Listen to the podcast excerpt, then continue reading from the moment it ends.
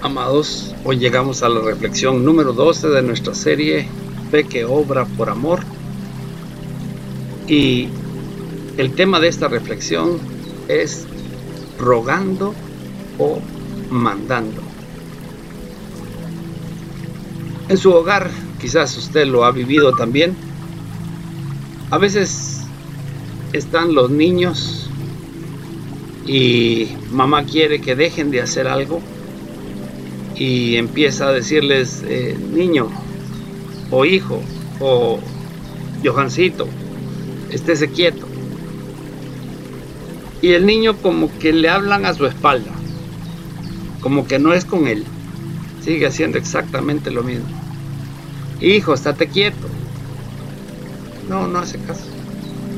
Pero de repente la mamá como que, que que le puede que no le estén haciendo caso, que, se enoja porque no le están haciendo caso y le da la orden así directa, fuerte, hijo, estás quieto, sin tocarlo.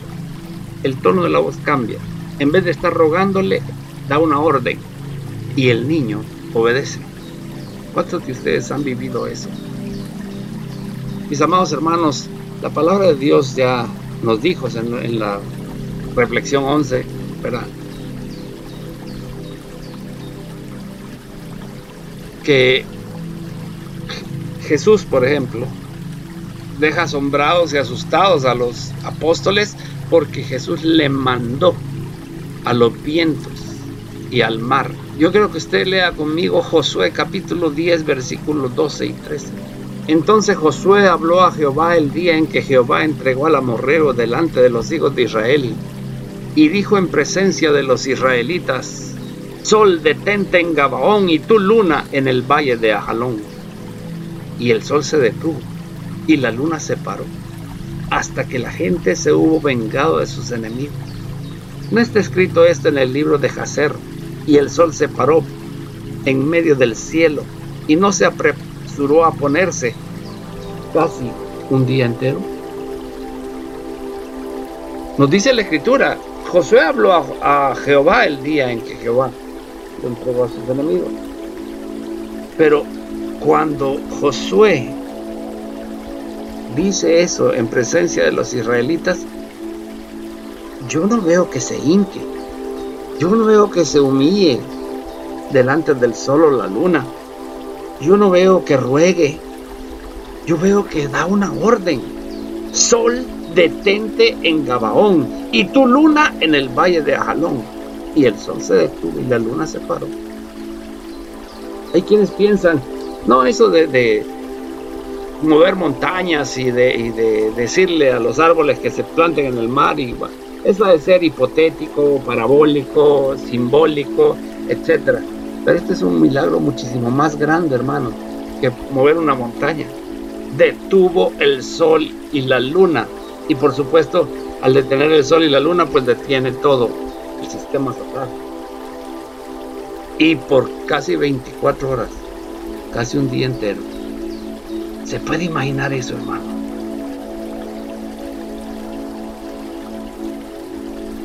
Nos decía la palabra del Señor allá en Lucas, capítulo 10, versículo 19. He aquí os doy potestad de hollar serpientes y escorpiones y sobre toda fuerza del enemigo, y nada os dañará potestad, hermanos. Imagínense que después de ir a la academia, eh, se gradúa alguien de, policía y recibe su placa, y recibe su pistola, y recibe su macana, y recibe eh, la autoridad de parte del gobierno, ¿verdad? Para que eh, haga cumplir la ley. De repente este policía va por la calle, ¿verdad? contento de que ya se graduó, ya está capacitado y autorizado, ¿verdad? Y de repente mira a un ladrón. Y en vez de ejercer su autoridad se pusiera a gritar, policía, policía, auxilio, auxilio, ladrón, un ladrón. ¿Qué semejante ridículo haría una persona, un policía que se pusiera a gritar, policía, policía, auxilio? Si tiene la placa, si tiene la macana, si tiene la pistola, lo que se espera de él es que la saque y le diga al ladrón, alto policía, dice este que no que se ponga a suplicar que llegue algún policía a agarrar a aquel ladrón. Nosotros, hermanos, hemos recibido potestad. Potestad, por supuesto, no para ordenarle a Dios algo. Eso es absurdo. La Biblia dice que delante de Dios no debemos potestad no para ordenarle a los hermanos, porque dice la escritura que Jesús nos enseñó que los líderes de este mundo toman sobre sus súbditos potestad, pero no nosotros. Nosotros eh, nos ponemos como siervos de la grey. O sea que no puedes ejercer tu potestad con Dios o ejercer tu potestad con tus hermanos. Pero, ¿qué tal las enfermedades? ¿Qué tal los espíritus inmundos? He aquí os doy potestad de hollar serpientes y escorpiones y sobre toda fuerza del enemigo y nada os dañará. Marcos 11:23.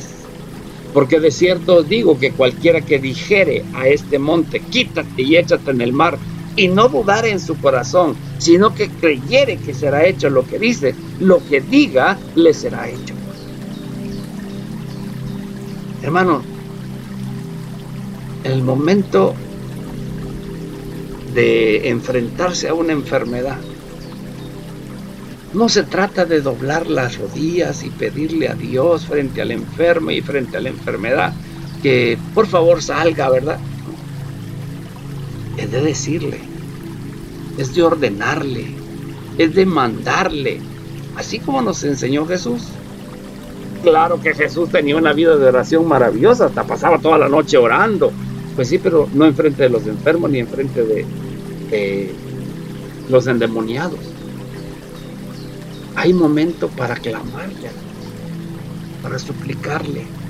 Ahí incluyamos a los enfermos, pero cuando estamos enfrente del enfermo, tome su autoridad, tome su potestad, hermano. Y no dude en su corazón que crea que será hecho lo que dice y lo que diga le será hecho. Rogando o mandando. No, hermanos, yo no estoy diciendo que no debemos de orar, sí debemos de orar. No estoy diciendo que no vamos a, humillarnos, sí nos vamos a humillar, pero solo delante de Dios, no de la enfermedad.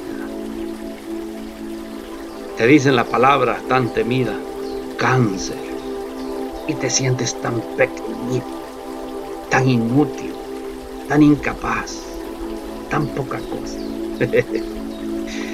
es un engaño de las tinieblas, hermano. Tome su autoridad y pelee la batalla de la fe y dígale a la enfermedad lo que tiene que hacer. Desaparecer en el nombre de Jesús. Dios bendiga su palabra en sus corazones, amados.